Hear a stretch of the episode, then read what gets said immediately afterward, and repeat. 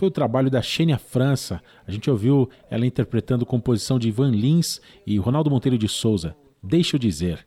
Antes também teve Zé Bigode, América do Sul. E a gente ouviu ainda a banda Fino Coletivo, Boa Hora. Muito obrigado pela companhia nos 98,9 FM. A gente faz um passeio lá para o Rio de Janeiro. Tem o trabalho da cantora, compositora e também produtora Elisa Fernandes. Ela convidou o pessoal da banda Casuarina para essa faixa que a gente ouve agora.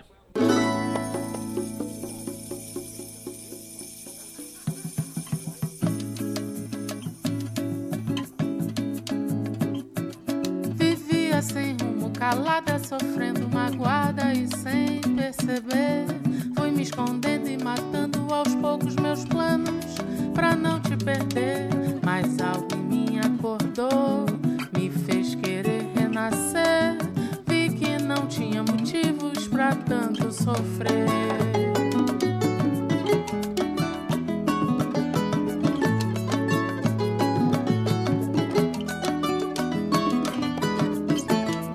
Nossa história acabou. Cansei do teu vai e vem. Teu pouco caso me ensinou que ninguém é de ninguém. Você mesma confessou que já tem um outro alguém. Covardia imperou. Não me quer saravá, paz e bem. Não me quer saravá, paz e bem. Não me quer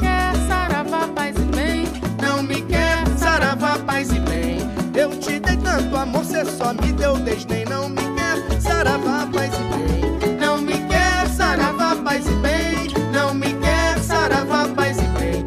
Não me sinto tão só, não sou mais teu refém. Vivia sem rumo, calado, sofrendo, magoado e sem perceber. Fui me escondendo e matando aos poucos meus planos pra não te perder.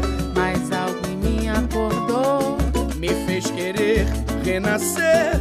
Vi que não tinha motivos pra tanto sofrer. Nossa história acabou. Cansei do teu vai e vem. Meu pouco caso me ensinou Que ninguém é de ninguém. Você mesma confessou. que já tem um outro alguém. Covardia imperou.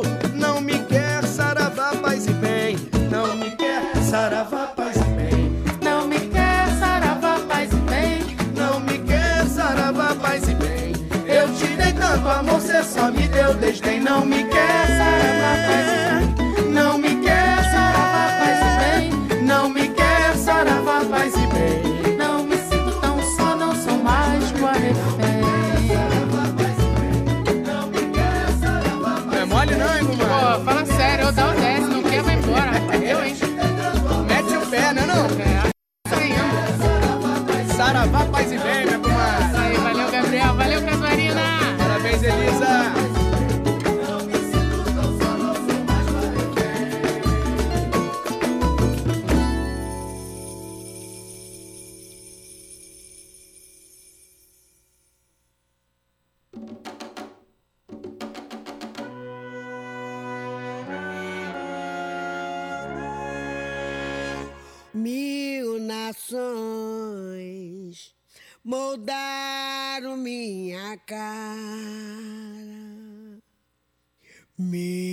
Voz uso para dizer o que se cala. O meu país é meu lugar de fala.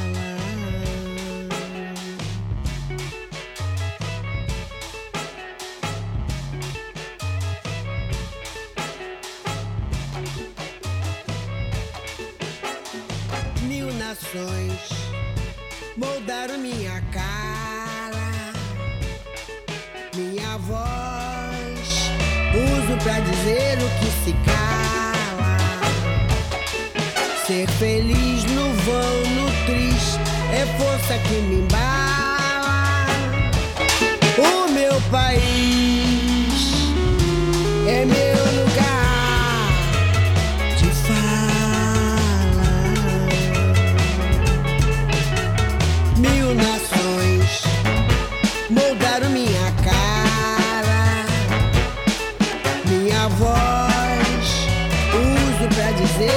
Se cala.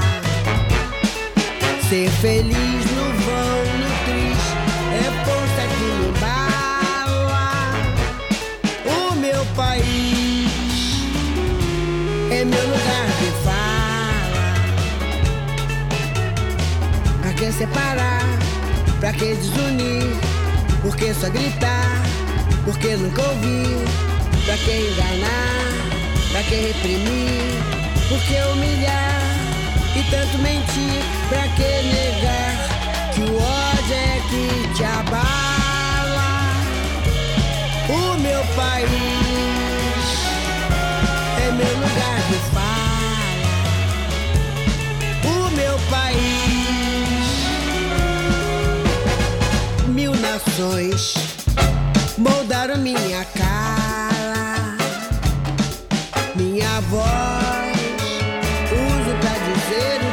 cala. Ser feliz no vão, no triste, é força que me embala. O meu país é meu lugar de fala. Pra que explorar? Pra que destruir? Por que obrigar? Por que coagir? Pra que abusar? Pra que iludir? Nos oprimir, pra que sujar o chão da própria sala. Nosso país, nosso lugar de fala.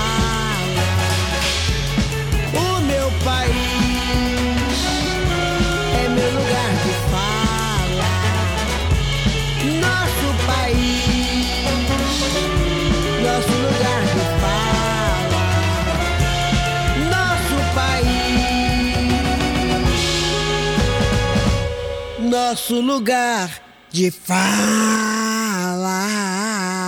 Toda a potência da voz de Elza Soares aqui nos 98,9 FM. A gente acabou de ouvir Elza cantando O Que Se Cala. Antes também teve Elisa Fernandes, com participação do grupo Casuarina, Saravá Paz e Bem. A edição da Tarde Brasil Atual dessa quinta-feira, 29 de setembro de 2022, fica por aqui.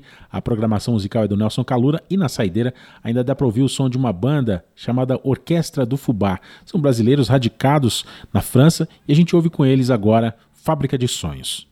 Eu sou Emerson Ramos, te agradeço demais pela companhia. Estou de volta amanhã aqui na programação mais brasileira do seu rádio. Te convido para seguir com a gente, 5 em ponto, Jornal Brasil Atual, edição da tarde.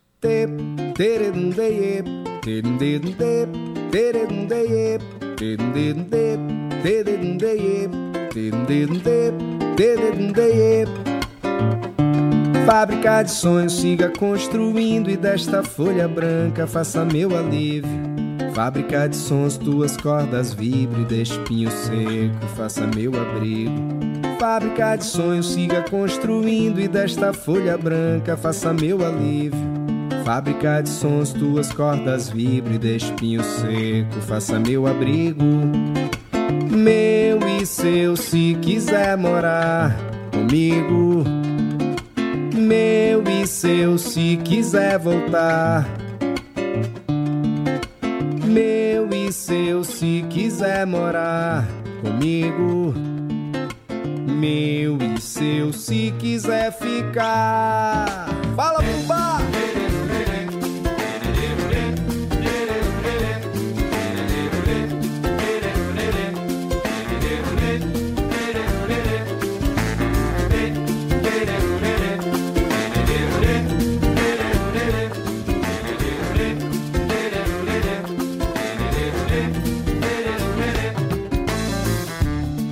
Fábrica de sonhos, siga construindo e desta folha branca faça meu alívio.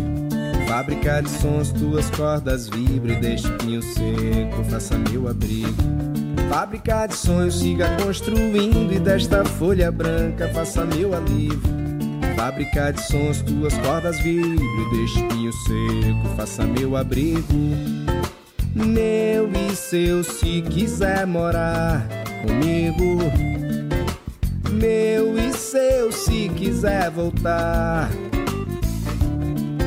Meu e seu se quiser morar comigo. Meu e seu se quiser ficar. É pra valer, vou construir só pra você um carrossel. Eu colori em tom lilás pra ver se assim sonhamos mais. É pra valer, vou construir só pra você um carrossel. Vou colorir em tom lilás pra ver se assim sonhamos.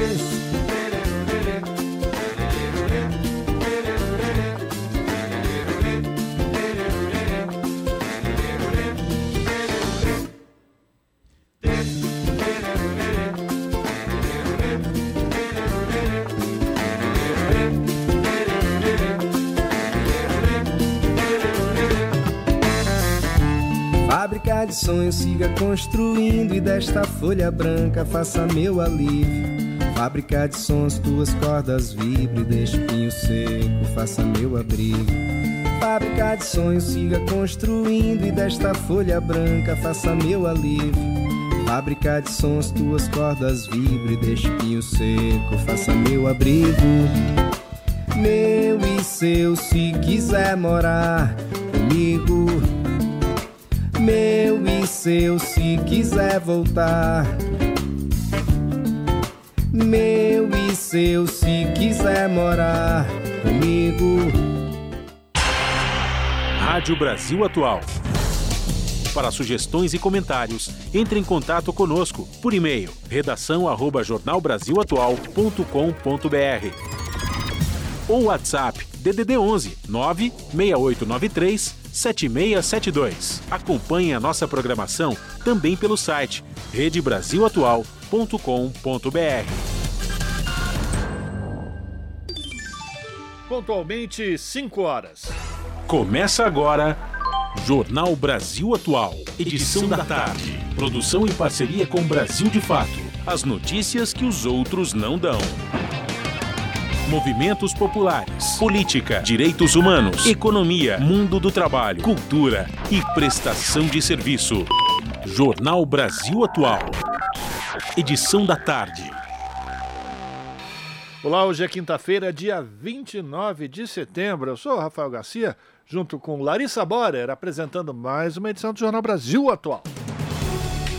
E estas são as manchetes de hoje.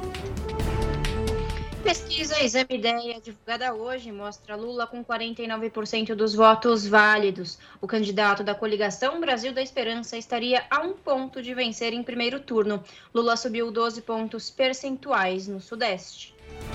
E daqui a pouco, a partir das seis da tarde, o Datafolha divulga a sexta pesquisa contratada pela Rede Globo sobre a disputa pela presidência da República. Nesta rodada, a divulgação da pesquisa dará destaque para os votos válidos, que excluem os brancos e os nulos. O candidato à vice-presidência na chapa de Lula, Geraldo Alckmin, afirma que a vitória no primeiro turno seria melhor para a economia e diz não acreditar que Bolsonaro se recuse a deixar o governo ou consiga fazer um golpe em caso de derrota. Para Alckmin, as falas de contestação do presidente são um blefe. Tribunal Superior Eleitoral vai investigar o partido de Bolsonaro por auditoria que questiona urnas. O tribunal diz que conclusões do Partido Liberal sobre a legitimidade das urnas são falsas e mentirosas e determina apuração criminal pelo documento. Reportagem do Brasil de Fato afirma que presidente da organização contratada pelo PL para elaboração do documento fraudulento fez reunião na presidência da República em agosto pouco mais de um mês antes da divulgação do material. Senado dos Estados Unidos aprova a resolução de apoio imediato ao resultado da eleição no Brasil. Diante de ameaças de, de desrespeito às urnas, os parlamentares exigem que o governo garanta pleito livre, transparente e pacífico. Os eurodeputados pedem sanções se Bolsonaro não aceitar derrota. Tribunal Superior Eleitoral proíbe porte de armas durante eleições. A determinação vale também para as 24 horas que antecedem as eleições e as 24 horas após o pleito. E pelo menos oito estados vão adotar a lei seca nessas eleições. Como não há regulamentação sobre o tema, a proibição da venda de bebidas alcoólicas costuma ser definida pelas secretarias de segurança ou pela Justiça Eleitoral de cada um dos estados. 5 horas 3 minutos, horário de Brasília. Participe do Jornal Brasil Atual, edição da tarde, por meio dos nossos canais nas redes sociais. facebook.com barra Rádio Brasil Atual. Instagram, arroba Rádio Brasil Atual.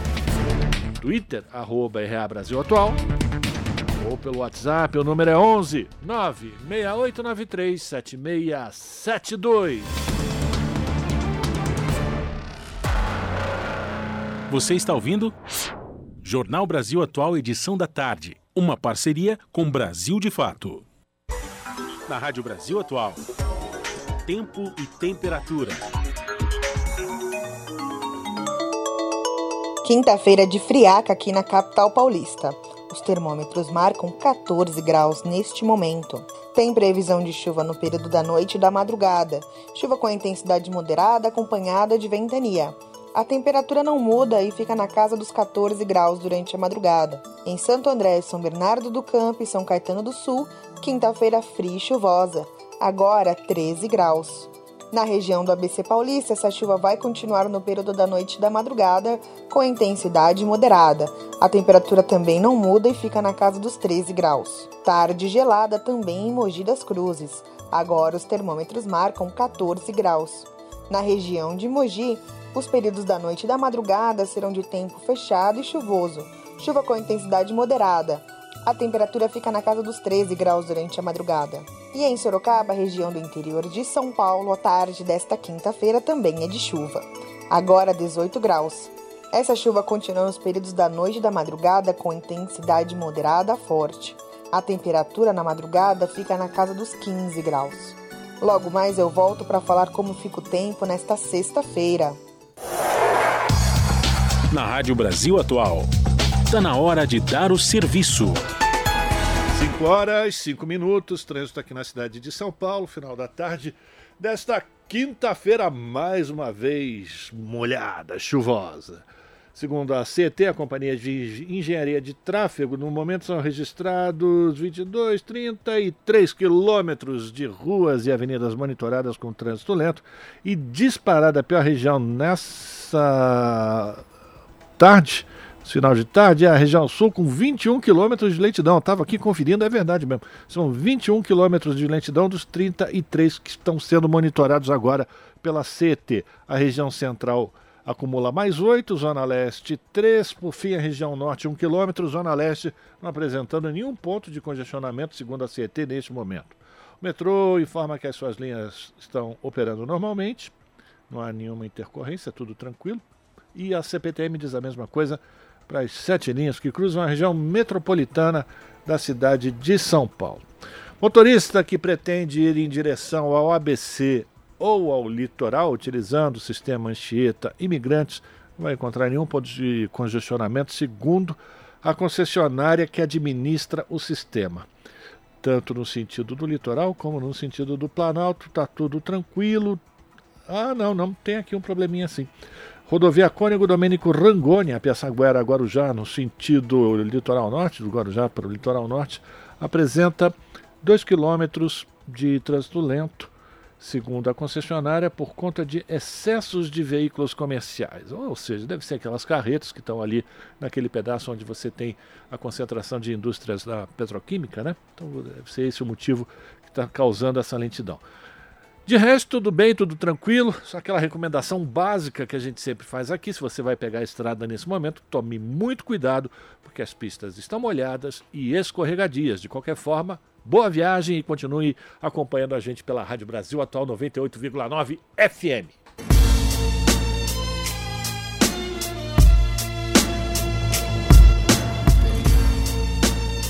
Salve, salve, quem vos fala Gog, o poeta do rap nacional. Grande abraço a vocês aí da Rádio Brasil Atual 98,9 FM. É o seguinte, as notícias que as outras não dão, aqui acontecem? E as músicas que as outras não tocam, aqui toca. Participe da programação pelo WhatsApp 96893 7672. Rap Nacional é o que há. Valeu. Jornal Brasil Atual. Edição da tarde. 5 horas 8 minutos. O ex-presidente Lula teria 49% dos votos válidos se a eleição fosse nesta quinta-feira. Estaria desse modo a um ponto percentual de vencer no primeiro turno, de acordo com a pesquisa Exame Ideia que foi divulgada hoje. O Jair Bolsonaro teria 38% conceito do, de voto válido considera apenas os votos destinados aos candidatos, enquanto que os brancos e nulos são descartados. Pela legislação, se obtiver 50% dos votos válidos mais um, o candidato é vitorioso. A margem de erro dessa pesquisa, ideia exame, é de 3 pontos percentuais para mais ou para menos. Portanto, Lula teria entre 46% e 52%. Na sequência aparecem Ciro Gomes com 7% e Simone Tebet com 5%.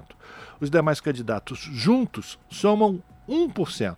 O candidato da coligação Brasil da Esperança cresceu 3 pontos percentuais desde a última pesquisa na simulação de primeiro turno. Considerando a série histórica da pesquisa Exame Ideia, é maior o número de intenções de voto de primeiro turno para o petista.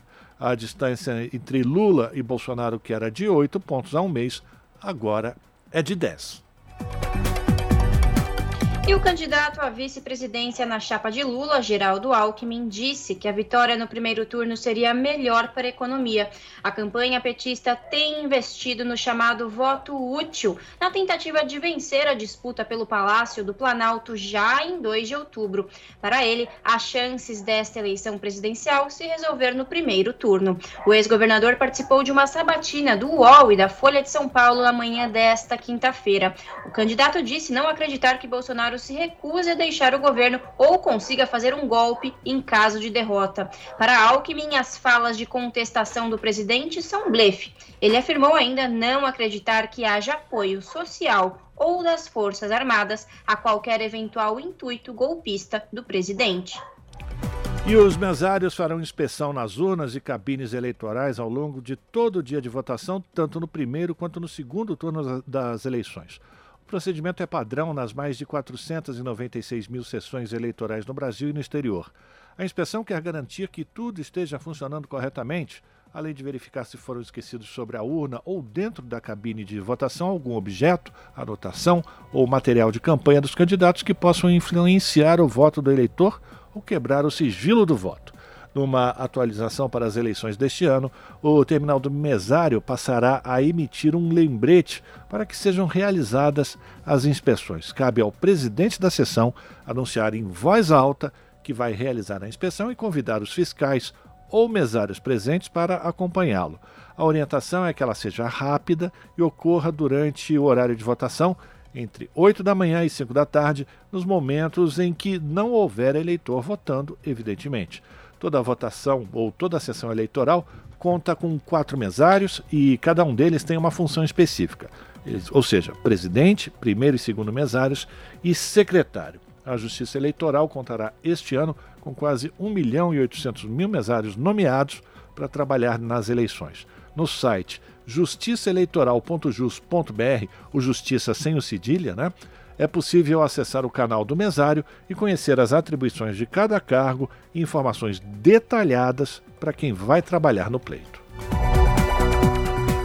E o Tribunal Superior Eleitoral se manifestou sobre um documento distribuído pelo Partido Liberal em que o partido de Jair Bolsonaro afirma haver supostas falhas no processo eleitoral brasileiro. Em tom enérgico, o TSE chama o documento de fraudulento, afirma que seus autores visam tumultuar as eleições e promete abrir investigação Lembrando que parlamentares já foram caçados por divulgar informações falsas sobre o pleito. A auditoria não é assinada por ninguém, mas foi distribuída especialmente pelas redes sociais a partir de postagem do vice-presidente nacional do Partido Liberal, deputado Capitão Augusto. Faltando quatro dias para as eleições, a sua divulgação está sendo vista como estratégia de Bolsonaro para preparar o terreno para questionar a legitimidade do resultado das urnas.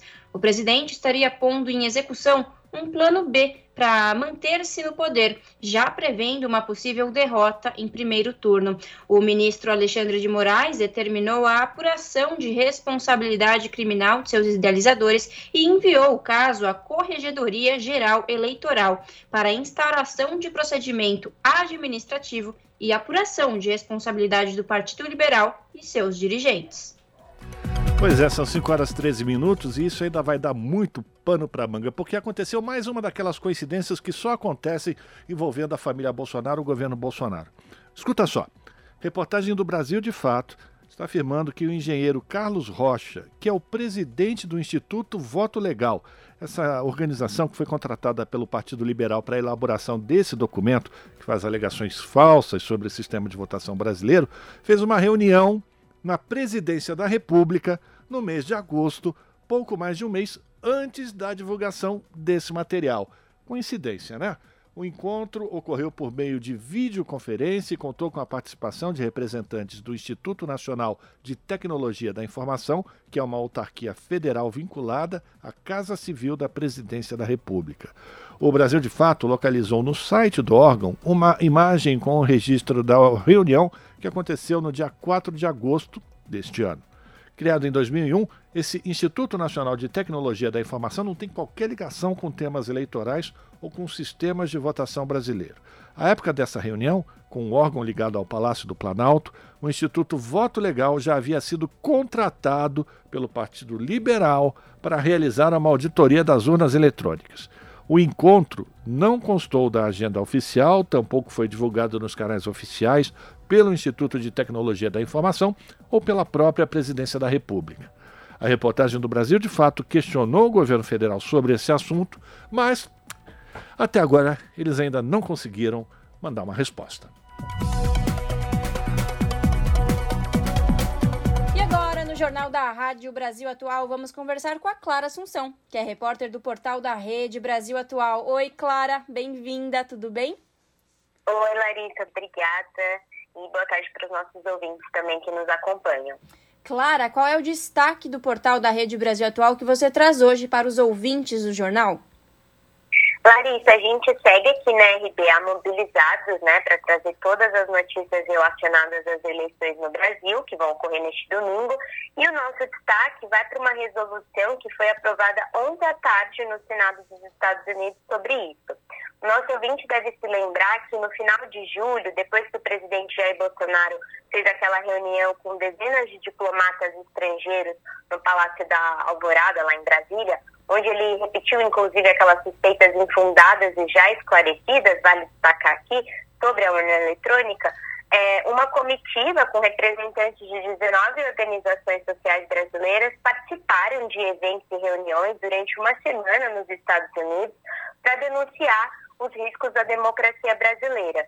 Esses encontros eles foram promovidos pelo Centro Especializado no Pensamento e Divulgação do Brasil nos Estados Unidos, o Washington Brasil Office, e já na época o Departamento de Estado e os congressistas do país apontaram preocupação com as ameaças de Bolsonaro ao sistema eleitoral e à eleição presidencial no Brasil.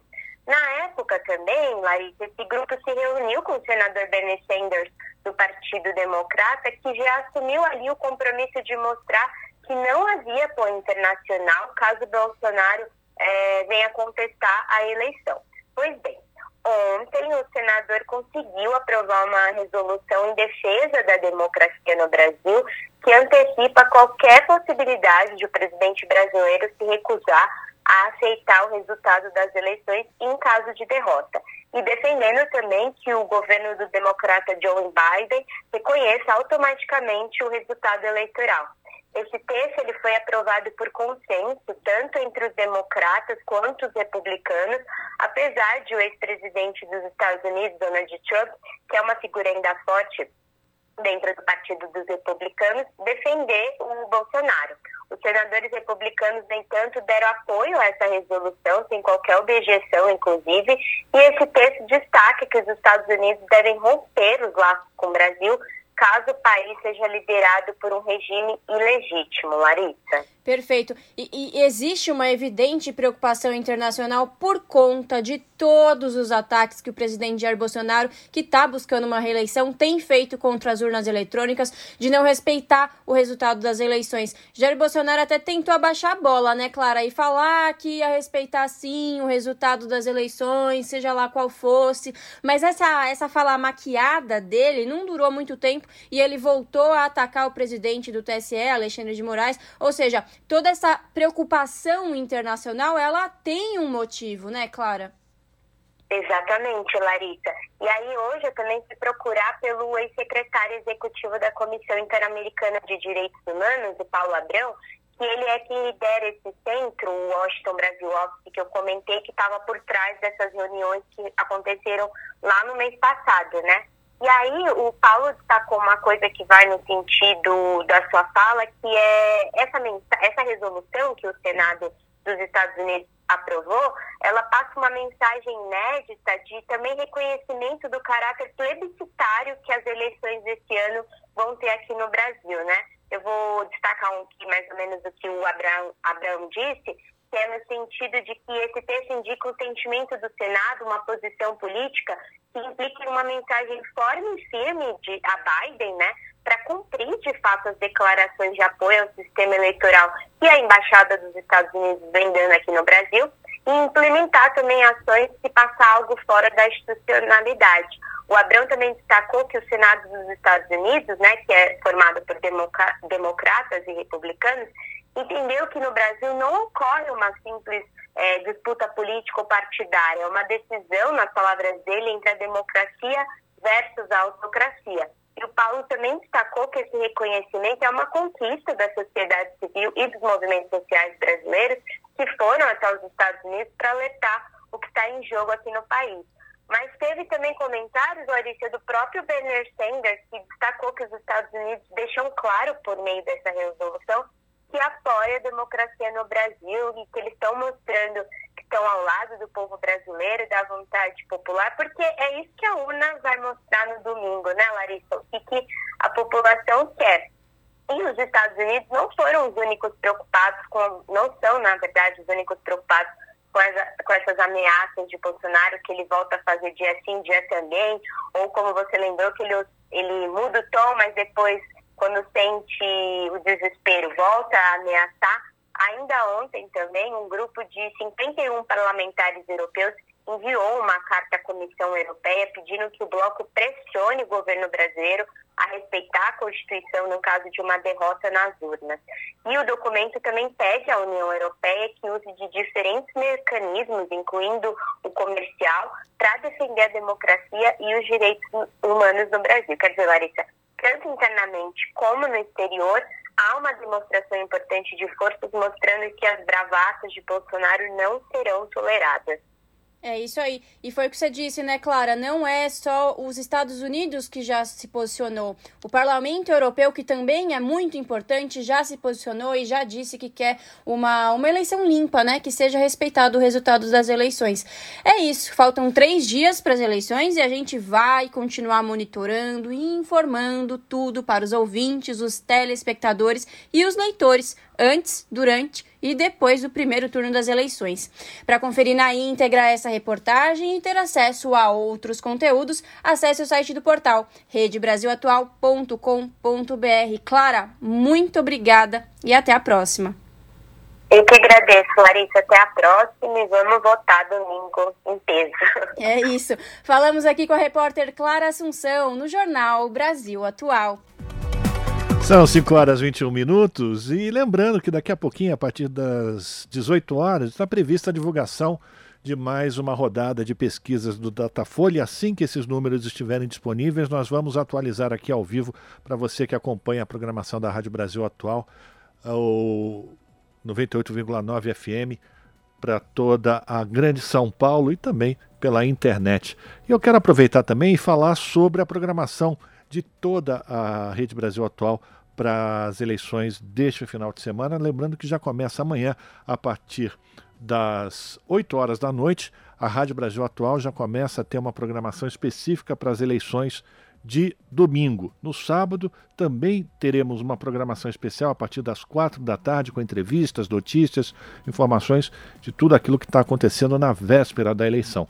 E no domingo a cobertura aqui da Rádio Brasil Atual, da TVT, da Rede Brasil Atual, do site, do portal da Rede Brasil Atual, fica ligada, concentrada na apuração das eleições e tudo aquilo que acontece no, no antes né, do, do, fechamento das urnas, a movimentação dos eleitores, tudo isso em tempo real. Ah, das 10 às 4 às 2 da tarde, a Rádio Brasil Atual já começa a trazer informações sobre as eleições. A partir das duas da tarde, a TVT entra nesse esforço de informação com acompanhamento da votação de todo o Brasil, além de debates e análises. E, por fim, a partir das cinco da tarde, todos nós apresentando notícias, pesquisas de boca de urna e a apuração em tempo real. Aqui na TVT, na Rádio Brasil Atual, no YouTube da, da, da TVT, que é o youtube.com.br. E aí eu aproveito já para agradecer a todos que se inscreveram. A gente conseguiu já ultrapassar os 900 mil inscritos e a gente continua convidando a todos e todas que ainda não se inscreveram que se inscrevam. E além do portal da Rede Brasil Atual, todas as informações que você precisa saber com o viés que você já conhece da Rede Brasil Atual, da TVT, que é o, o direitos humanos, o direito dos trabalhadores, e a gente é intransigente na pluralidade das ideias e das informações. Então, mais uma vez, o convite a todos que acompanhem a nossa programação nesses dias antes do dia 2 de outubro e durante todo o domingo, dia das eleições, também com uma programação especial. Muito bem, seguindo aqui no Jornal Brasil Atual, agora 5 horas e 24 minutos, a gente vai falar da lei seca, porque pelo menos oito estados vão adotar essa lei seca nas eleições. Como não há regulamentação sobre o tema, a proibição da venda de bebidas alcoólicas costuma ser definida pelas secretarias de segurança ou pela Justiça Eleitoral. Quem vai trazer os detalhes é o Lucas Por Deus Leão, da Rádio Nacional. Já publicaram decretos ou anunciaram a proibição da comercialização de bebidas alcoólicas durante o primeiro e segundo turno os estados de Roraima, Acre, Amazonas, Mato Grosso do Sul, Paraná, Rio Grande do Norte, Ceará e Maranhão. O horário de proibição varia de estado para estado, podendo começar às 11 horas da noite do sábado, no caso do Acre, e terminar às 10 horas da noite do domingo, como no Maranhão. Em outras unidades da federação, a lei seca entrará em vigor em alguns municípios por decisão de juízes eleitorais. Em Tocantins, pelo menos 49 cidades adotaram a restrição. Em Mato Grosso, 11 cidades proibiram a venda de bebidas alcoólicas em bares, restaurantes, postos ou lanchonetes. Quem descumprir a ordem pode ser preso em flagrante por desobediência. Rio Grande do Sul, Santa Catarina, Espírito Santo e Rio de Janeiro anunciaram que não vão adotar a medida. No Distrito Federal, o Tribunal Regional Eleitoral afirmou que em 2018 não houve lei seca e nem foram registrados problemas relacionados ao consumo de álcool. Mesmo assim, o desembargador Roberval Bellinati disse que não será permitido votar embriagado, podendo a pessoa ser presa por desordem em zona eleitoral. Em Minas Gerais, o governo alegou não existir legislação que sustente a proibição da venda de bebidas alcoólicas e que a medida prejudicaria o comércio sem haver constatação de benefícios para a segurança nas eleições. Da Rádio Nacional em Brasília, Lucas Por Deus Leon. 5 horas mais 26 minutos. E aumento do número de candidatos que se autodeclararam negro e pardos faz com que movimento projetem a palavra quilombo no parlamento. Quem explica é o repórter José Carlos Oliveira. Movimentos sociais como a Coalizão Negra por Direitos e a emenda à Constituição que incentiva a candidatura de mulheres e de negros tendem a ampliar a representatividade de pretos e pardos no parlamento. O resultado já é evidente na disputa de vagas para a Câmara dos Deputados. Às vésperas da eleição deste ano, os negros correspondem a aproximadamente 48% do total de candidatos. Em números absolutos, são quase 700 pardos e 430 pretos a mais do que o número de candidatos candidatos aos cargos de deputado e deputada federal registrado na eleição de 2018.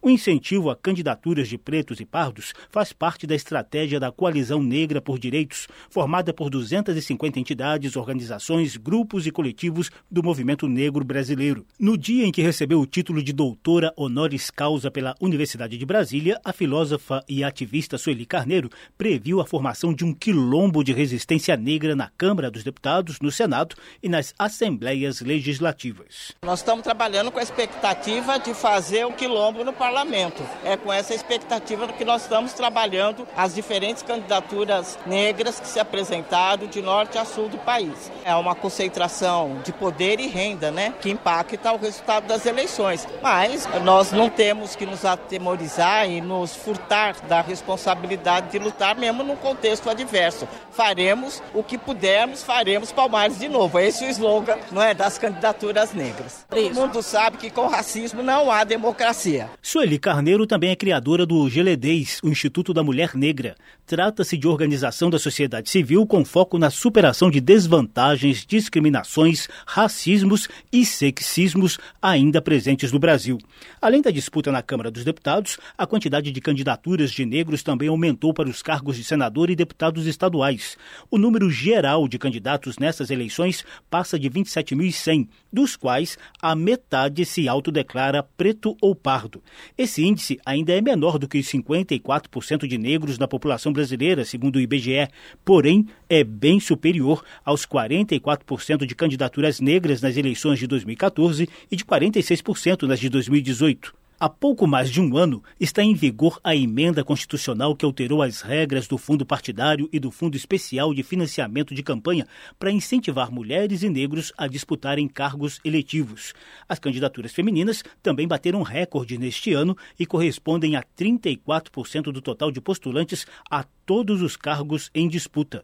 Para o Centro Feminista de Estudos e Assessoria, esse aumento se deve à intensificação de campanhas para o voto em mulheres, que começou em 2018, após o assassinato da vereadora carioca Marielle Franco.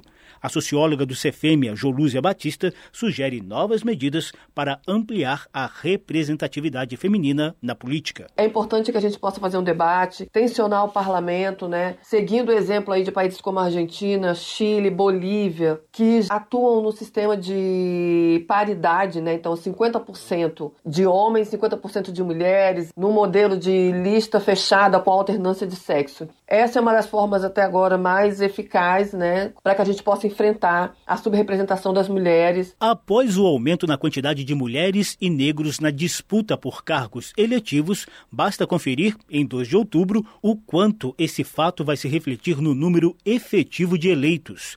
Na Câmara, por exemplo, a atual legislatura começou em fevereiro de 2019 com apenas 77 deputadas federais. O número de deputados autodeclarados negro ou negra chegou a 104 dos 513 parlamentares. Da Rádio Câmara de Brasília, José Carlos Oliveira. São 5 horas e 30 minutos e as candidaturas indígenas aumentam 119% de 2014 a 2022. Das 186 candidaturas indígenas, a maioria pleiteia a vaga para assembleias legislativas estaduais, sendo 45% mulheres. A Articulação dos Povos Indígenas do Brasil afirma: queremos uma bancada do COCAR. As informações com a Gabriela Moncal, do Brasil de Fato. Pela primeira vez na história das eleições no país, uma bancada indígena disputa o pleito de forma coordenada.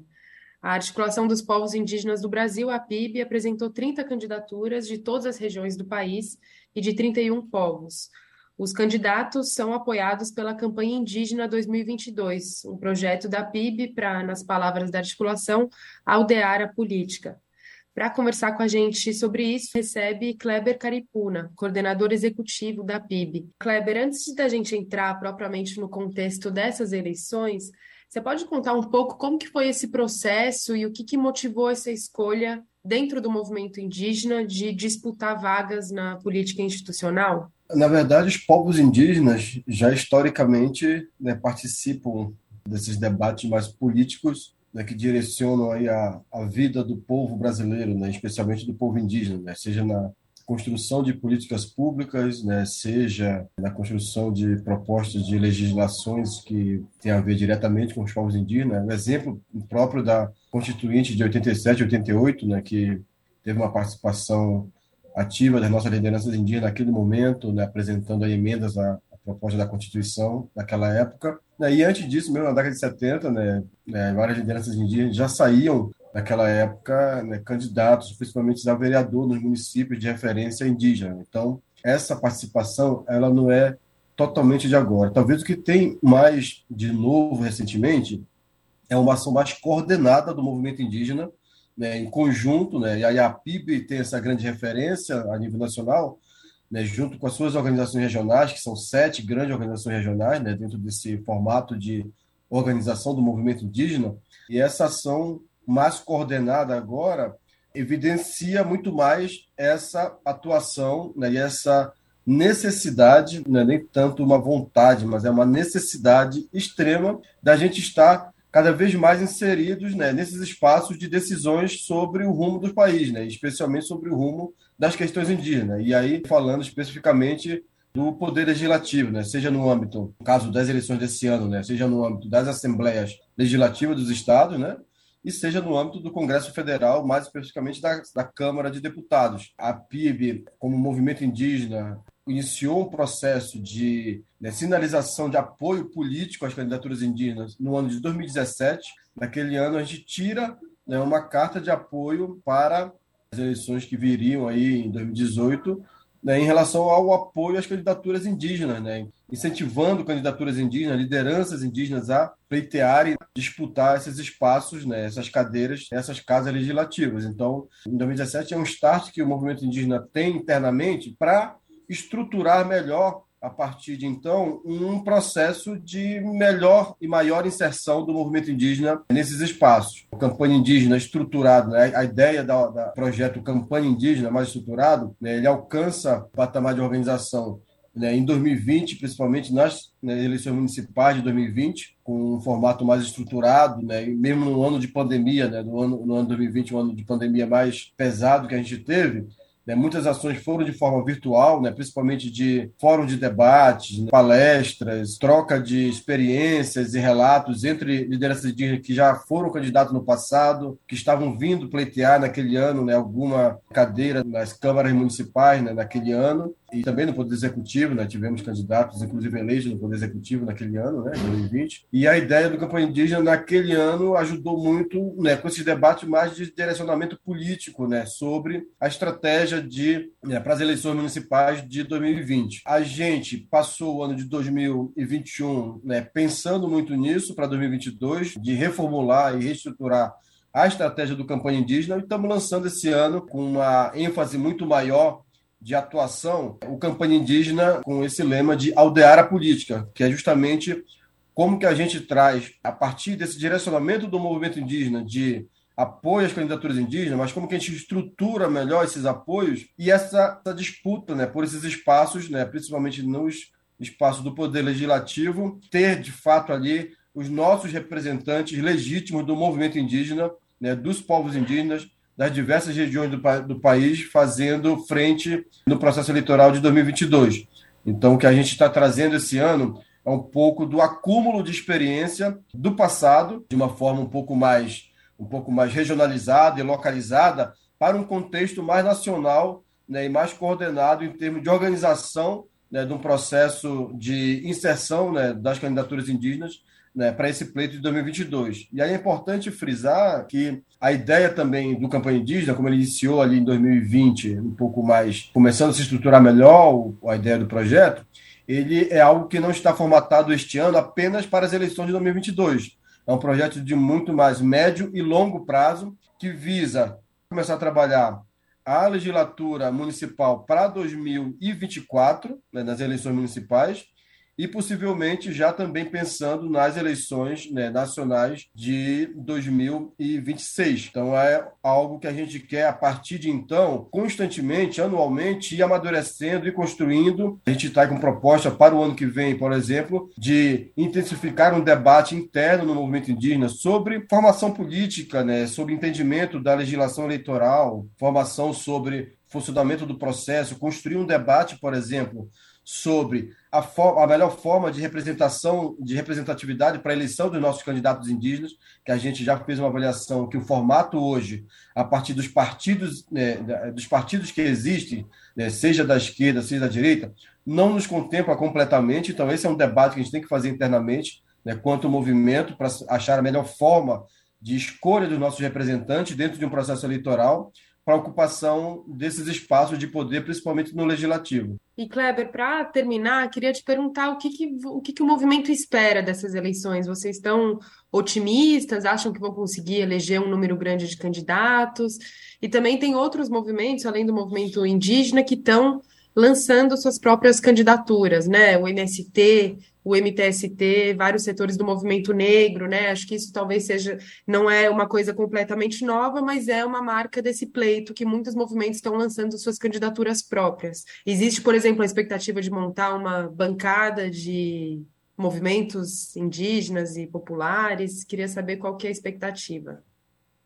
É, a nossa proposta, inclusive, é termos a bancada do COCA, né? A primeira vez uma possivelmente aí a nossa expectativa ela é muito positiva em termos aí um aumento né, dessa representação né, nas casas legislativas, principalmente na Câmara Federal. Né, a gente espera muito a reeleição da deputada Joênia Apichana, né, e pelo menos a gente conseguir, né, quanto, mais, quanto mais representação, melhor, né, mas a gente está trabalhando dentro da, é, é, do realismo, a gente conseguir aumentar pelo menos para mais um, já é um ganho significativo os números né, que estão sendo apresentados ao longo do, dos, dos últimos processos eleitoral, seja no registro de candidaturas, seja, seja no, no aumento de é, indígenas eleitos, né, principalmente na, no processo municipal, né, demonstrou isso em relação às eleições de 2016 para 2020, né, a gente vem num processo sempre crescente né, né, de, de, de, de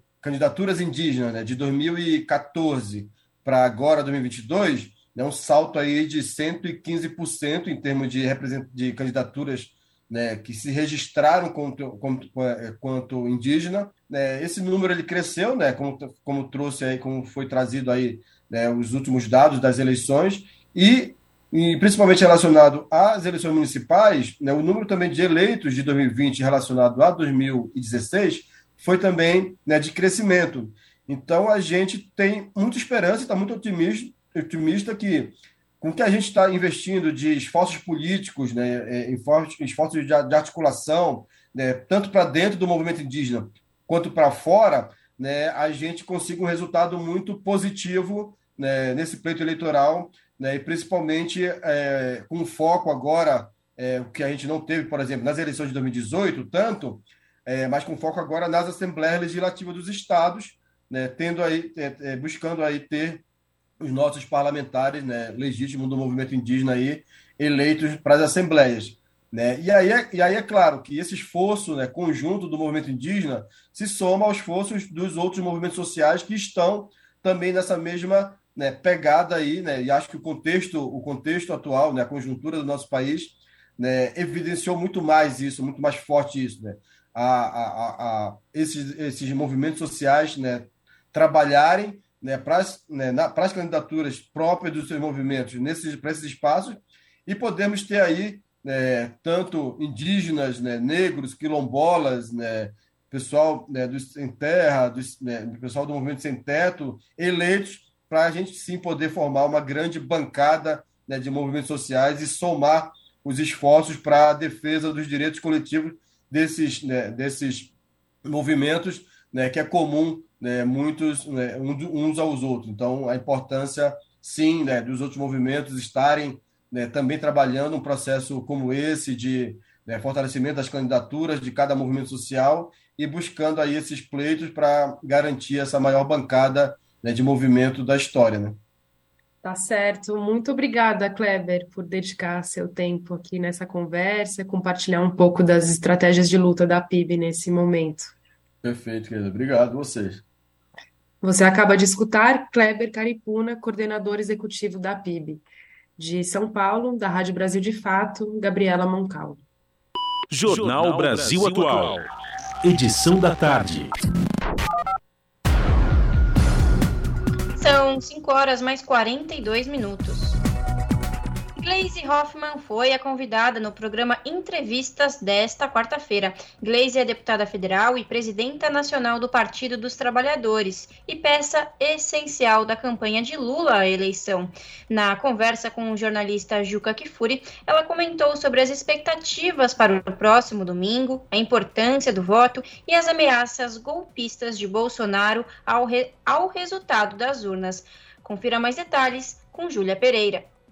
A poucos dias do primeiro turno das eleições de 2022, o jornalista Juca Kifuri recebeu Glaze Hoffman no programa Entrevistas, transmitido na noite desta quarta-feira na TVT. Presidenta nacional do Partido dos Trabalhadores e deputada federal candidata à reeleição, Glaze é uma das peças-chave da campanha de Lula à presidência da República. A dirigente comenta que a expectativa para o próximo domingo está alta e comemora a trajetória realizada para o que ela considera como a eleição mais importante do período democrático brasileiro. E foi uma campanha muito bonita. Visitamos todos os estados, Lula falou com muita gente, né, recompomos aí é, muitas relações e agora nessa reta final muitos apoios, muita gente vindo se somar nessa eleição que nós achamos que é a principal eleição, a mais importante do período democrático brasileiro pós-88, porque fala da democracia, né, de nós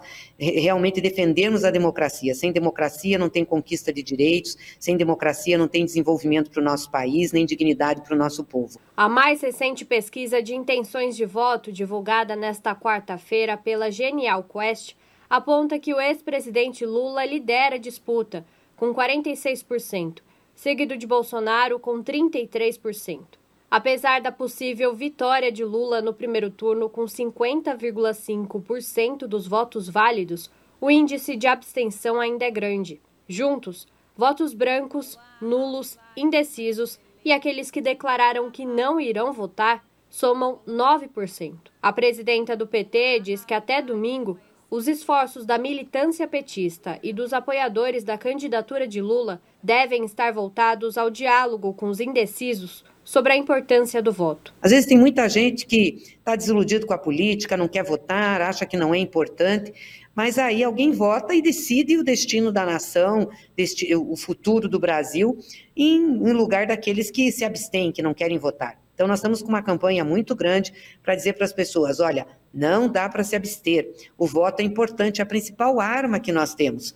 As armas não são essas que o Bolsonaro, que as armas que libertam não são os revólveres, as pistolas do Bolsonaro, é o voto. Durante o programa Entrevistas, Glaze Hoffman também comentou sobre os gestos golpistas de Bolsonaro, que tem ameaçado não aceitar o resultado das urnas caso não seja reeleito. A deputada observa que as instituições brasileiras e órgãos internacionais estão bem articulados contra qualquer tentativa de golpe do candidato do PL. Segundo Glaze, não há espaço no Brasil para que os eleitores de Bolsonaro sigam os mesmos passos dos apoiadores de Donald Trump, que invadiram o prédio do Congresso estadunidense após a derrota do ex-presidente nas eleições de 2020. Então, o Bolsonaro vai ter que aceitar o resultado, vai ser derrotado nas urnas e vai ter que aceitar a derrota que o povo vai lhe impor. Não adianta ele ficar de mimimi, falando de urna, dele querer recorrer, de querer desestabilizar. Né? O mundo está olhando para cá, eu acho que as instituições estão bem posicionadas, o Tribunal Superior Eleitoral, o Supremo Tribunal Federal, o próprio Congresso Nacional, então todos estão com, com, com uma visão é, é, de que a democracia brasileira e é, o resultado das urnas tem que ser respeitados. Então ele vai ter que respeitar, sim. Além de eleger Lula como presidente da República, Glaze Hoffman também ressalta a importância de levar ao Congresso Nacional os parlamentares dos 10 partidos da coligação que apoia a candidatura do petista. Ela traça a meta do Partido dos Trabalhadores de eleger 70 deputados federais nessas eleições e acredita que, caso eleito, Lula terá uma boa relação com os membros do Congresso que forem escolhidos pelo povo, independente do partido. E depois, quando você elege, você tem que fazer uma interlocução com o Congresso que foi eleito. Você pode até não gostar do perfil que foi eleito, mas tem que respeitar, porque os deputados que vão para o Congresso e senadores que vão, vão com o voto do povo. A mesma urna eletrônica que elege o presidente, elege o governador, elege os deputados, elege os senadores. Então, eu acho que quem está no executivo tem que respeitar a vontade do eleitor que colocou aquelas pessoas no Congresso. E o presidente Lula tem muita habilidade política. Sem abrir mão daquilo que é o seu objetivo principal, ele tem muita habilidade de construir pontes, de construir apoio, já governou o país, conhece como que é. Tenho certeza que ele vai ter uma boa relação com o Congresso que for eleito. Para assistir a íntegra do programa Entrevistas com Glaze Hoffman, basta acessar o canal de YouTube da TVT. E não se esqueça, no próximo domingo, dia 2 de outubro, acontece o primeiro turno das eleições. Os brasileiros e brasileiras vão às urnas escolher os candidatos para ocuparem os cargos de deputado estadual, deputado federal, senador, governador e presidente da República. Para votar, basta se dirigir à sessão eleitoral entre 8 horas da manhã e 5 horas da tarde. No site do Tribunal Superior Eleitoral, você pode consultar o endereço do seu local de votação. É obrigatória a apresentação de um documento original com foto como carteira de identidade, passaporte, carteira de categoria profissional reconhecida por lei, certificado de reservista, carteira de trabalho ou a carteira nacional de habilitação. É recomendado levar o título de eleitor físico ou virtual, mas o documento não é obrigatório. Lembrando que este ano os eleitores não poderão levar o celular à urna, devendo deixar o aparelho junto ao mesário no momento da votação. Júlia Pereira, Rádio Brasil Atual e TVT. 5 horas e 48 minutos e para evitar confrontos no dia das eleições, o Tribunal Superior Eleitoral está proibindo o transporte de armas e munições de sábado até segunda-feira em todo o país. Pelo menos 40 pessoas foram mortas por brigas políticas no primeiro semestre deste ano. E o senador destaca que o dia da eleição não é um dia de guerra. Érica Christian traz mais informações. Por unanimidade, os ministros do Tribunal Superior Eleitoral proibiram o transporte de armas e munições em todo o país no período deste sábado até segunda-feira. A resolução atende a um pedido dos chefes de Polícia Civil dos estados que alertaram para os riscos diante do cenário político polarizado. A proibição vai impedir que os chamados CACs caçadores, atiradores desportivos e colecionadores circulem armados na véspera, no dia da eleição e no dia seguinte. Os ministros do TSE argumentaram que a medida foi necessária para garantir o livre exercício do voto, sem ameaças e para prevenir confrontos armados em decorrência da violência política. Em caso de descumprimento, o eleitor armado estará sujeito à prisão em flagrante por porte ilegal de armas. Em agosto, a Corte proibiu o porte de armas de fogo a uma distância de até 100 metros dos locais de votação. O veto valerá 48 horas antes e 24 horas depois do primeiro e do segundo turno. Segundo o TSE, o porte de armas está autorizado apenas para agentes de segurança pública que estejam em serviço nos dias da eleição.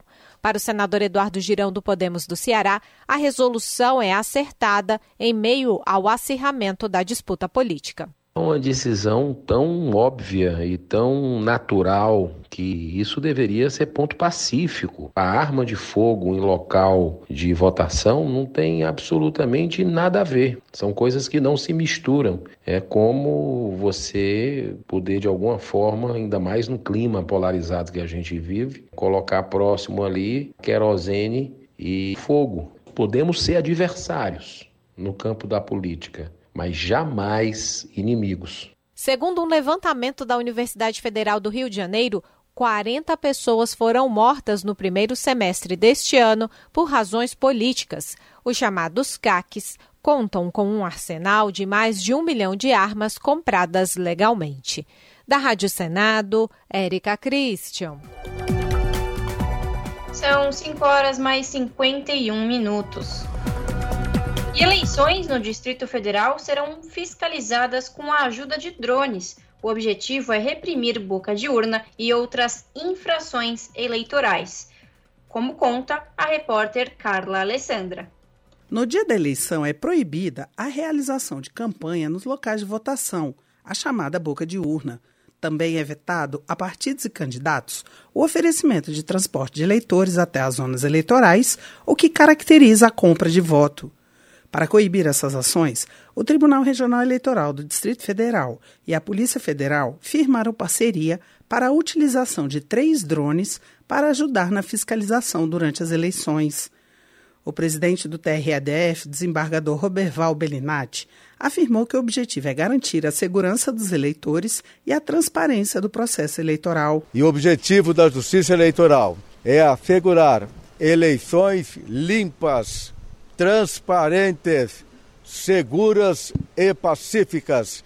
O que nós não queremos é que ocorra nenhum ato de violência no Distrito Federal e que a população saia feliz de sua casa para votar e, da mesma forma, retorne após depositar o seu voto nas urnas eletrônicas, que são absolutamente confiáveis e seguras. Segundo o delegado da Polícia Federal, Gustavo Bucher, a ideia dos drones é justamente garantir uma fiscalização eficiente, já que os aparelhos têm tecnologia de ponta e podem se tornar imperceptíveis ao voarem em elevada altitude. Nós vamos atuar como equipes de apoio às equipes de polícia judiciária, verificando algum flagrante, por exemplo, a gente identificar, filmar e passar para as equipes de solo que vão dar o apoio e deter as pessoas em flagrante. Os drones são equipamentos que possuem câmeras capazes de realizar zoom suficiente para identificar suspeitos, placas de veículo, entrega de santinhos e situações de compra de votos, com imagens de alta nitidez. A lei prevê punição de seis meses a um ano de detenção para o crime de boca de urna. A pena pode ser revertida em serviços comunitários e pagamento de multa, que varia de 5 mil a 15 mil reais, o infrator ainda vai ter seu título de eleitor suspenso, o que dificulta a obtenção de outros documentos, como o passaporte, por exemplo. Da Rádio Câmara de Brasília, Carla Alessandra. As notícias que os outros não dão. Jornal Brasil Atual. Edição da tarde. Uma parceria com Brasil de Fato. 5 horas e 54 minutos. A inclusão social nada mais é do que ações que garantam que todos tenham acesso e participação igualitárias na sociedade. Segundo especialistas, a educação é responsável por garantir que alunos com algum tipo de deficiência convivam com outras crianças para uma sociedade mais plural, respeitosa, com as diferenças e também anticapacitista. Reportagem é da Larissa Bora. Relatório do Unicef de 2021 aponta que o número estimado de crianças com deficiência em todo o mundo é de quase 240 milhões. Ainda segundo o relatório, 49% das crianças com algum tipo de deficiência têm mais probabilidade de nunca ter frequentado a escola. Embora tenha sido considerado inconstitucional, o decreto 10.502 de 2020, assinado pelo presidente Bolsonaro, permite que escolas não aceitem a matrícula de estudantes com deficiência. Liliane Garcês, especialista em educação inclusiva da Campanha Nacional pelo Direito à Educação, explica que a comunicação é a base para o desenvolvimento humano e, quando combinado com a interseccionalidade, ou seja, a interação entre diferentes identidades, formam caminhos para que crianças com deficiência e crianças que não possuem deficiência física estejam juntas para driblar o preconceito preconceito. É, as consequências da gente não ter acesso né, na educação, elas são sim mais significativas. É, a gente costuma muito falar dentro da educação que a gente aprende a ser gente, né? A gente não nasce humano.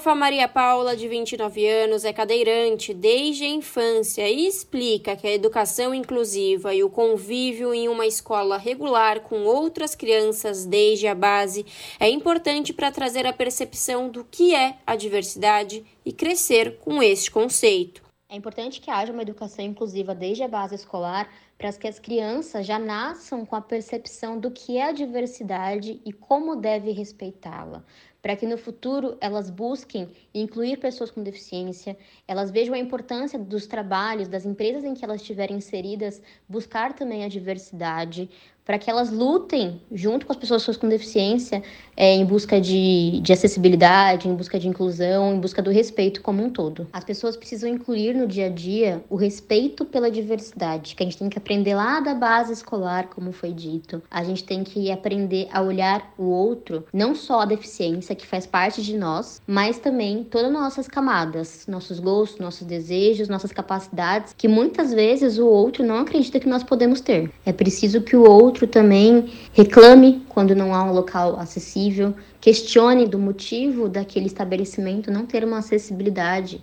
É importante que no trabalho, na faculdade, olhe para o lado e se questione por que não tem uma pessoa com deficiência. Por que, que não estamos ali? O que impede da gente chegar onde as pessoas estão chegando também? Se questionar por que não tem um amigo com deficiência um colega de trabalho, um namorado, uma namorada? Por que, que você não se relaciona com pessoas com deficiência? Liliane Garcês, especialista em educação inclusiva da Campanha Nacional pelo Direito à Educação, comenta que é necessário a representatividade em todos os âmbitos, não apenas na política, mas em outros espaços de gestão. A representatividade, ela é imprescindível, né? Imprescindível para a gente compreender que uma pessoa com deficiência, ela pode e deve ocupar os cargos de mando do nosso país e do mundo. Quando a gente pensa na escola, a gente imediatamente, a gente já consegue, né, nesse momento, pensar em estudantes com deficiência. Mas a gente tem ainda dificuldade de pensar em professores e professoras com deficiência,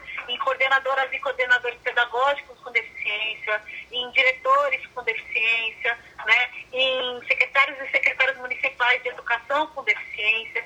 Então, tudo isso faz com que a gente saiba, né, tenha consciência de que a gente tem muito ainda por fazer, novamente, né, sem, sem a educação, sem os processos de escolarização, é, isso fica cada vez mais difícil, né? Então, os processos de escolarização, eles são sim um caminho para a gente atingir outros direitos, né? O direito à educação é aquele que abre portas para a gente até conhecer quais são os outros direitos que a gente tem, tem, tem que vivenciar. A campanha nacional pelo direito à educação trabalhou em um movimento nas eleições deste ano para que os candidatos a deputado estadual e federal, senador, governador e presidente da República assinassem a Carta Compromisso pelo Direito à Educação, com 39 pontos voltados a uma educação de qualidade dentre eles a importância de uma educação anticapacitista, que é a não discriminação por motivo de deficiência.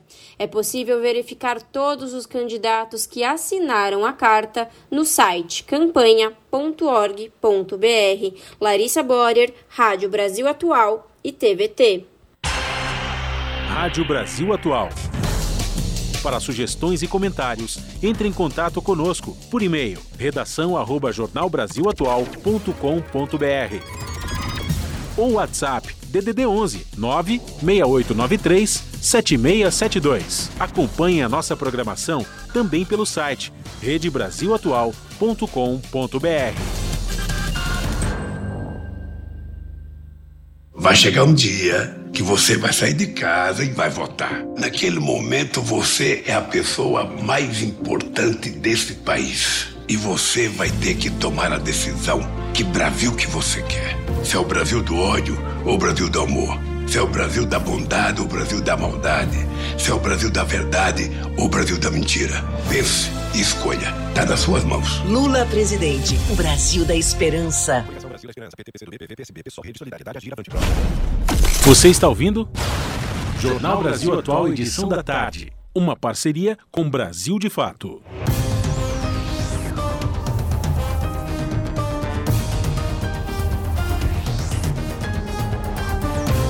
Agora, 6 horas, 1 minuto, a gente vai fazer contato com a redação da TVT para a gente conhecer quais serão os destaques desta quinta-feira do seu jornal, que você sabe, começa pontualmente às 7 da noite pelo canal 44.1 Digital, que tem o sinal aberto para toda a região metropolitana de São Paulo. Se você preferir, você também acompanha pelo YouTube, na rede da TVT, youtube.com/barra rede TVT. Aproveita e se inscreve no canal, já temos mais de 900 mil inscritos e nossa meta agora é chegar a um milhão. Participe dessa comunidade. Bom, vamos lá. Ana Flávia, diga aí quais são os destaques de hoje. Boa noite.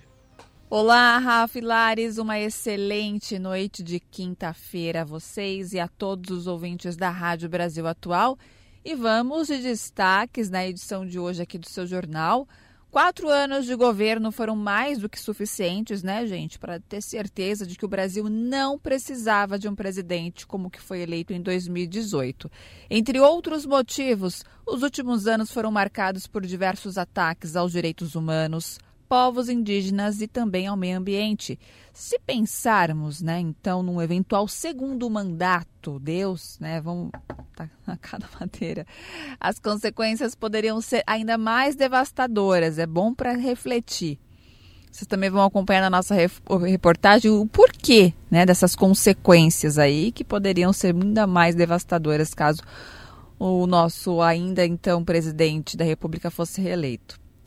Bom, o IBGE vai passar a pesquisar, é um próximo assunto, no mês que vem, questões sobre teletrabalho e novas formas de trabalho mediadas pela tecnologia.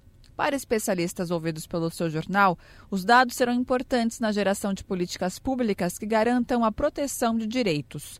Conhecer as demandas, né, os problemas e as transformações do mundo do trabalho é fundamental para orientar as políticas públicas, iniciativas que podem ajudar a dar qualidade a estes postos de trabalho e também gerar proteção social, laboral e previdenciária. Também, além disso, esses dados eles auxiliam muito os sindicatos a desenvolver novas maneiras de defender a classe trabalhadora. Bem interessante essa reportagem. Bom, além disso, teremos também pesquisa Datafolha, que aponta o que todas as outras pesquisas já estavam apontando a preferência dos eleitores para o ex-presidente Lula já no pleito desta eleição, no caso, primeiro turno, né? Não, a, a gente vai revelar as pesquisas.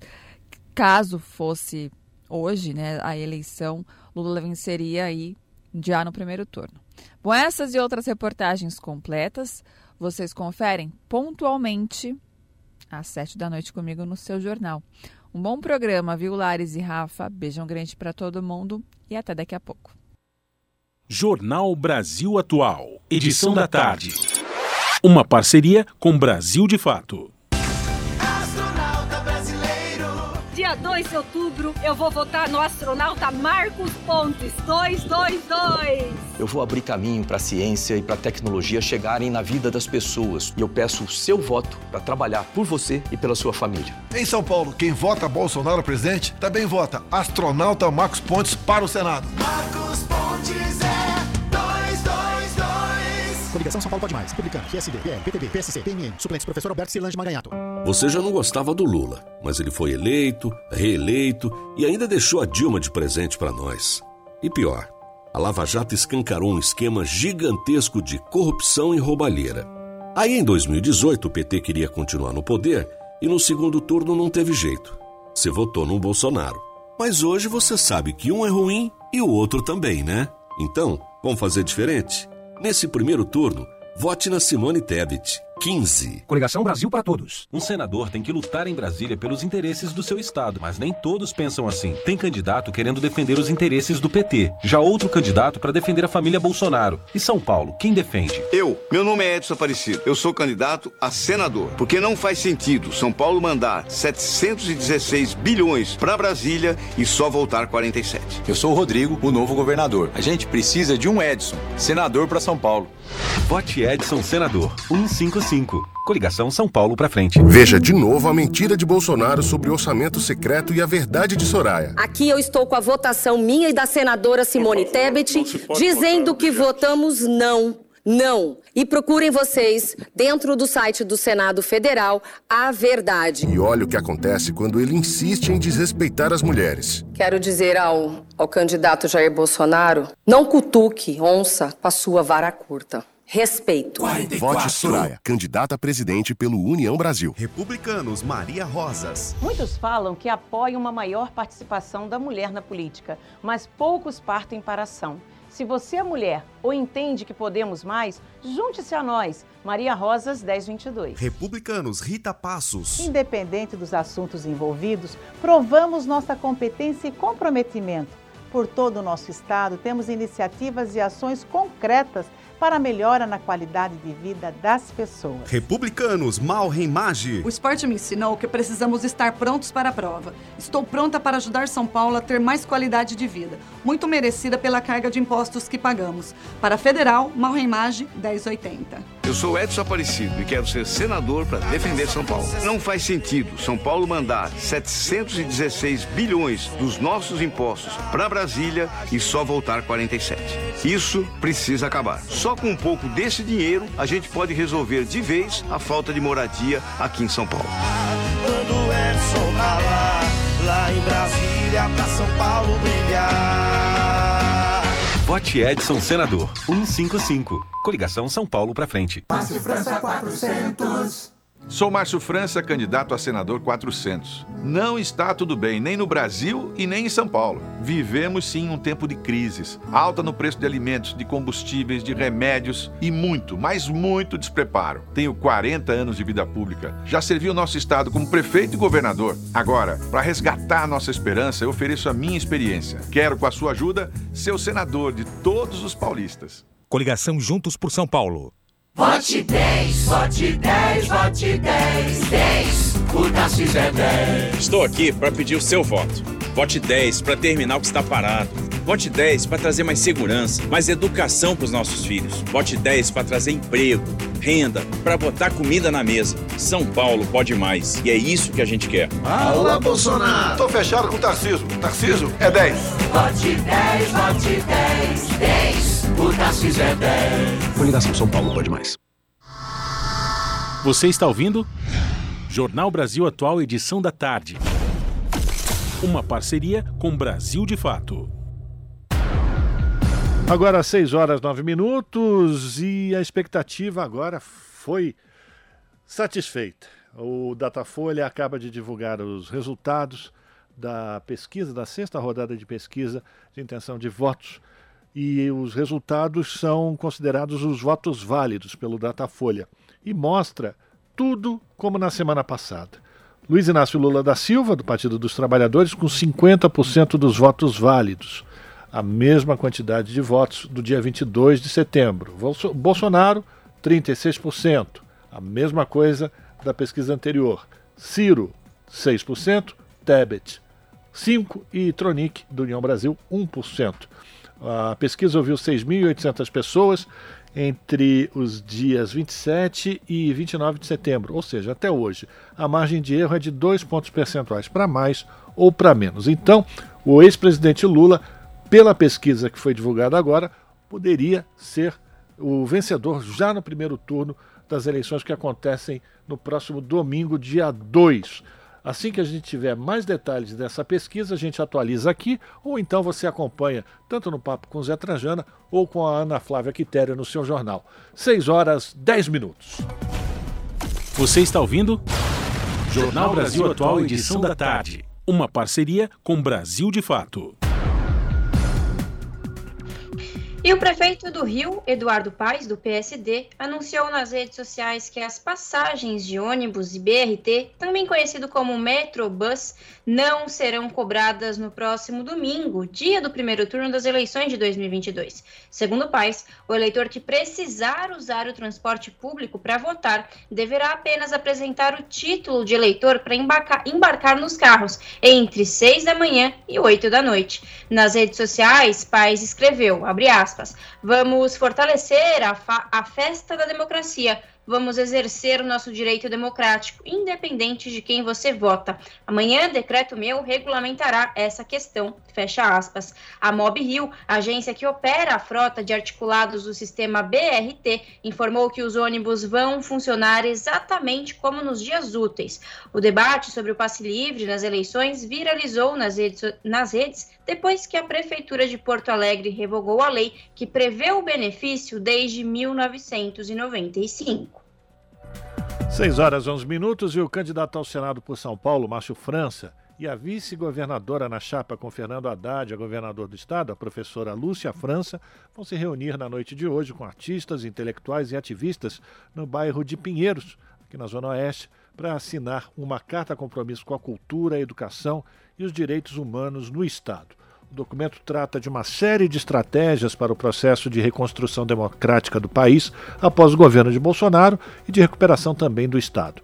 A Carta Compromisso defende ainda a retomada do desenvolvimento sustentável e a garantia do amplo direito à cultura, com o fortalecimento das instituições culturais, educacionais e científicas. Outro objetivo é repor o financiamento e os investimentos nessas áreas para dar condições de qualificação, ampliação e criação de políticas públicas. De acordo com a campanha de Haddad, o governo de Rodrigo Garcia destina atualmente apenas 0,3% do orçamento para programas culturais. Na Carta Compromisso de hoje, os movimentos também vão cobrar condições de vida e de trabalho no mundo da cultura e das ciências para dinamizar a economia criativa no estado de São Paulo. E em São Paulo, pelo menos 867 pessoas, entre assentados da reforma agrária, caiçaras, quilombolas e indígenas, serão beneficiadas pelo projeto Inclusão Político Eleitoral. As informações com a repórter Beatriz Arcoverde, da Rádio Nacional. A iniciativa é do Tribunal Regional Eleitoral de São Paulo e visa promover a educação eleitoral e facilitar o voto no dia 2 de outubro, primeiro turno das eleições.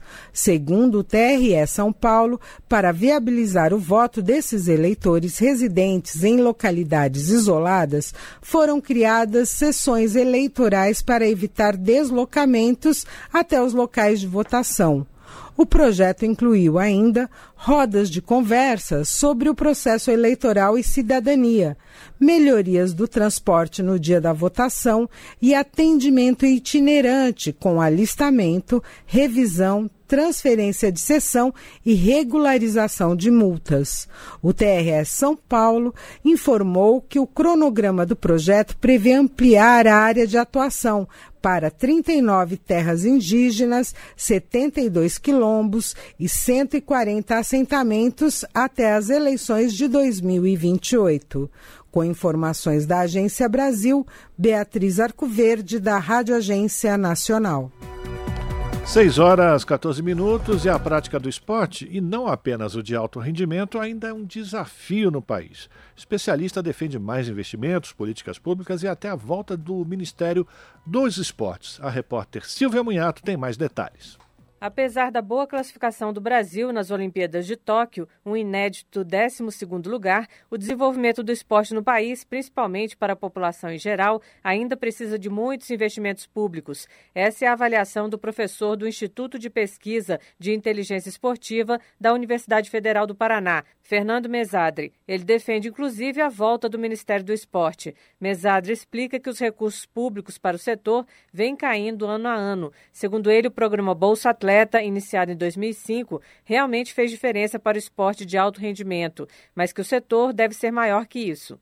É, o esporte brasileiro não se resume a, apenas ao desenvolvimento de atletas. O desenvolvimento de atletas é importante, mas é uma das dimensões possíveis. Né? Nós temos mais duas dimensões que é a formação é, esportiva para crianças na idade escolar e para a prática da atividade física a prática do lazer no esporte para a vida toda, para todos os segmentos da sociedade. Fernando Mesadri lembra que dois projetos em tramitação no Congresso Nacional devem reorganizar o setor. A Lei Geral do Esporte, que está no Senado, vai reunir toda a legislação sobre o tema e definir melhor as responsabilidades da União, estados e municípios. Já o Plano Nacional do Esporte, que também está no Senado, fixa metas para o setor. É, o que vai determinar quais são as ações para serem construídas para o esporte nos próximos 10 anos, construindo suas ações, suas metas, né, os seus responsáveis, é, nessa direção que é fundamental, portanto, na educação nós temos o Plano Nacional de Educação, o PNE, né, nós, e no esporte nós também precisamos né, construir essas ações é, e ter essas metas para que possamos atingir o maior número possível de crianças e adolescentes na prática esportiva, de, de idosos, mulheres, para que a gente possa efetivamente construir políticas públicas para todo o conjunto da sociedade brasileira. A ferramenta Transparência no Esporte da Universidade de Brasília mostra que os recursos orçamentários para o setor passaram de 850 milhões de reais em 2014 para cerca de 220 milhões em 2021. Da Rádio Câmara de Brasília, Silvia Minhato. 18 horas mais 17 minutos trunfo de Bolsonaro, o leilão do 5G é criticado pelo Tribunal de Contas da União e por especialistas. Licitação apressada, que foi repleta de irregularidades, fez com que o país alcançasse menos ganhos e ter menor garantia de serviço. A reportagem é de Thales Schmidt, com locução de Lucas Weber, do Brasil de Fato.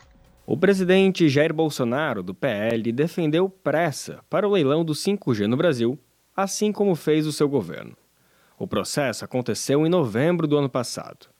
Mas a licitação que repartiu o uso da tecnologia para o mercado brasileiro foi duramente questionado pela área técnica do TCU, o Tribunal de Contas da União. Pesquisadores do tema também criticam a forma apressada do processo, que, de acordo com eles, foi feito sem rigor técnico. A decisão também fez o Brasil perder a oportunidade de ganhar mais e assegurar um serviço de qualidade melhor segundo especialistas. O leilão arrematou quatro faixas de radiofrequência por cerca de 47 bilhões de reais. As operadoras Claro, Vivo e TIM levaram o lote principal.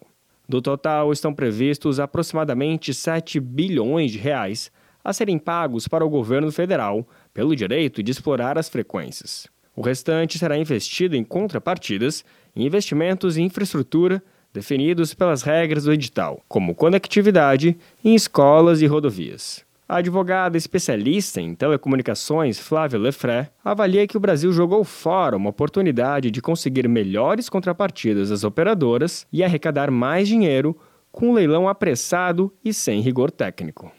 Ela se mostrou assodada porque ela foi feita com interesse eleitoreiro desse governo de poder usar isso, né, para dizer que o governo Bolsonaro fez o 5G, etc. e tal.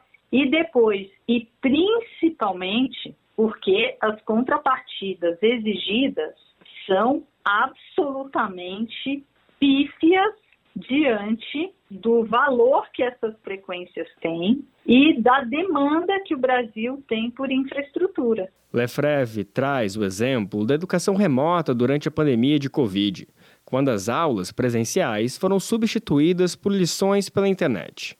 De acordo com a pesquisa TIC Domicílios, enquanto na classe A apenas 11% relatam usar a internet exclusivamente pelo celular, nas classes D e E, esse número é de 85%. A internet exclusivamente pelo celular pode ser condicionada pelos planos das operadoras, que costumam oferecer pacotes de dados que privilegiam redes sociais e assim influenciam as informações que os usuários podem acessar.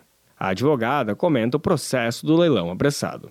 Porque nós jogamos uma oportunidade de conseguir mais investimento proporcional ao valor dessas frequências, né, e pelo tempo que elas foram contratadas, ignorando a demanda que a gente tem e os efeitos da falta de infraestrutura para os cidadãos brasileiros, como ficou claro na pandemia, né? Então é, é, é gravíssimo. Responsável pela área de telecomunicações do TCU, a CEIFRACOM fez críticas tanto ao conteúdo quanto à forma como o processo foi deliberado, ainda em 2018. Nos primeiros documentos enviados pela Anatel, a Agência Nacional de Telecomunicações, a CEIFRACOM afirmou ter encontrado diversos indícios de legalidade e oito incompletudes relevantes. O valor estimado no processo é de pelo menos 28 bilhões de reais. Após o questionamento dos técnicos, o acordão afirma que parte das dívidas foi sanada por novos documentos enviados pela Anatel, mas destaca que haveria ainda um prazo de regimento do TCU de 75 dias para análise das novas informações. Depois, os ministros do TCU pediram um prazo menor e o limite de tempo caiu para 44 dias a Senfracom questionou uma série de escolhas do edital. Por exemplo, a Anatel calculou a precificação em território brasileiro com base nos valores obtidos em outros leilões similares, sem qualquer justificativa. As referências foram em países como Austrália, Finlândia, Grécia Tailândia e Taiwan. Além disso, os países tiveram diferentes metodologias ao se fazer o câmbio de suas moedas para o real. A Anatel também precisou calcular a taxa de depreciação de torres e cabos de fibra ótica da infraestrutura do 5G. Esse tópico é especialmente sensível porque a nova tecnologia de conexão necessita de uma quantidade maior de torres do que a de 4G. A Anatel estimou uma vida útil de 25 anos para torres metálicas, mas a Cifracom descobriu em documentos da UIT, a União Internacional das Telecomunicações, que torres metálicas têm vida útil de até 30 anos. Os cabos de fibra ótica têm uma situação semelhante. Enquanto a Anatel prevê uma vida útil de 5 anos, a UIT fala em 20 anos. Embora algumas das recomendações da área técnica tenham sido adotadas, a taxa de depreciação ficou do jeito previsto inicialmente. Procurada pelo Brasil de Fato, a Anatel afirmou por meio de sua assessoria de imprensa que os pontos suscitados pela Ceifracom e os correspondentes esclarecimentos prestados pela Anatel foram objeto de apreciação no caso, pelo plenário do Tribunal de Contas da União. Já o Ministério das Comunicações disse por meio de nota enviada ao Brasil de Fato que as questões levantadas pela área técnica da Ceifracom foram discutidas e resolvidas no âmbito da agência e do Ministério das Comunicações. De São Paulo, da Rádio Brasil de Fato, com reportagem de Thales Schmidt, locução Lucas Weber. Esse é o Jornal Brasil Atual, edição da tarde. Uma parceria com Brasil de Fato.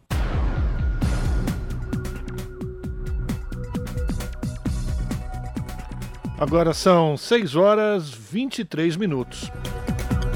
Menores de 5 anos são 40% do total de internados por Covid desde o mês de julho.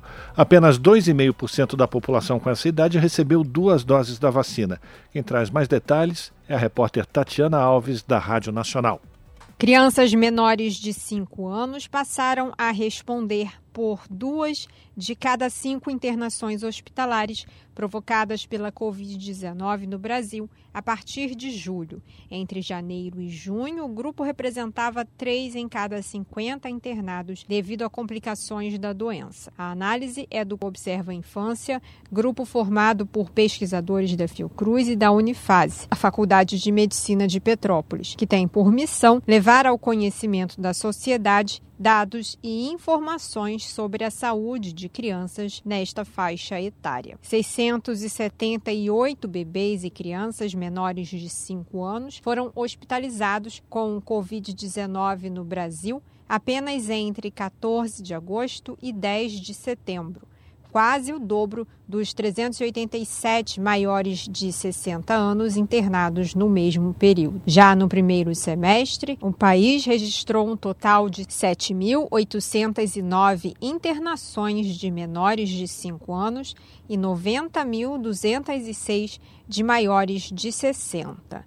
O estudo aponta que, com o avanço da vacinação entre adolescentes, adultos e idosos, as taxas de hospitalização e mortalidade caíram em todas as faixas etárias, mas entre as crianças a queda se mostra mais lenta. Além disso, Apesar da aprovação da Agência Nacional de Vigilância Sanitária do uso emergencial da Coronavac para crianças de 3 e 4 anos até 23 de setembro, apenas 2,5% da população com essa idade havia recebido as duas doses da vacina. Na cidade do Rio, onde a cobertura também é baixa, a vacinação desta faixa contra a Covid foi retomada nesta quarta-feira, com a chegada de novas doses de Coronavac.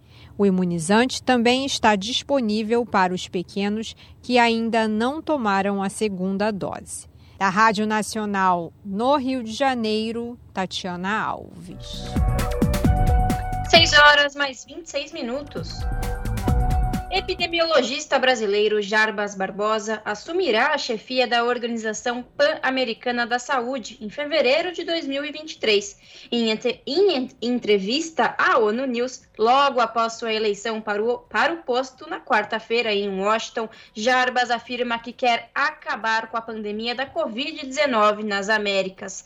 De Nova York, quem traz as informações é a repórter Mayra Lopes eliminar a pandemia de Covid-19 das Américas. Esta é a prioridade do novo diretor da Organização Pan-Americana da Saúde, o infectologista brasileiro Jarbas Barbosa. Ele foi eleito nesta quarta-feira para um mandato de cinco anos à frente da agência, que é o braço regional da Organização Mundial da Saúde. Barbosa substituirá a atual diretora da OPAS, Carissa Etienne, em 1 de fevereiro de 2023. Ele falou à ONU News sobre seus planos à frente da agência e destacou que o primeiro item é concluir o trabalho para acabar com a pandemia de Covid-19.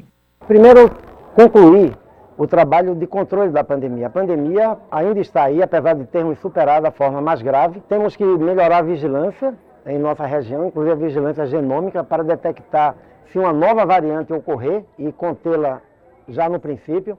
Temos que continuar com a busca de homogeneidade de cobertura vacinal, porque ainda há grupos populacionais que não se vacinaram de maneira adequada. O epidemiologista também destacou a importância de garantir que os países da região tenham acesso aos medicamentos antivirais, que têm se mostrado muito efetivos na redução de mortes e casos graves. Segundo ele, o alto preço desses tratamentos dificulta o acesso.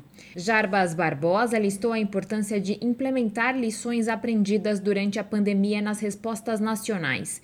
Ele acredita que a região precisa aumentar a capacidade de produção de insumos médicos para não depender de importações em uma eventual emergência. O médico brasileiro ainda menciona desafios que estão mais evidentes desde a pandemia, como o impacto ambiental e as questões de saúde mental. Por fim, ele destaca que quer seguir com o bom trabalho feito pela diretora atual para preparar os países da região a responder os desafios futuros. Da ONU News em Nova York, Mayra Lopes. Na Rádio Brasil Atual, tempo e temperatura. A sexta-feira na capital paulista será de dia nublado e chuvoso. Tem previsão de pancadas de chuva com intensidade moderada a forte durante todo o dia. A temperatura máxima será de 17 e a mínima de 14 graus. Mesma condição para as regiões de Santo André, São Bernardo do Campo e São Caetano do Sul. A sexta-feira será de um dia nublado, chuvoso e friozinho. Chuva com intensidade moderada a forte durante todo o dia. A máxima será de 17 e a mínima de 13 graus. A sexta-feira em Mogi das Cruzes também será chuvosa e gelada. Tem previsão de chuva com intensidade moderada forte durante todo o dia. A temperatura máxima será de 16 e a mínima de 13 graus. Mesma coisa em Sorocaba, interior de São Paulo. A sexta-feira será de tempo fechado, chuvoso e gelado. Pancadas de chuva durante todo o dia com intensidade moderada forte. A temperatura máxima será de 21 e a mínima de 14 graus. Se mantenha alerta para pontos de alagamentos ou pontos de deslizamento de terra por conta da chuva forte e constante. Juliana Almeida, Rádio Brasil Atual. Seis e meia, ligação direta. Vamos com um papo com o Zé Trajano e a gente volta amanhã a partir das cinco da tarde. Até lá.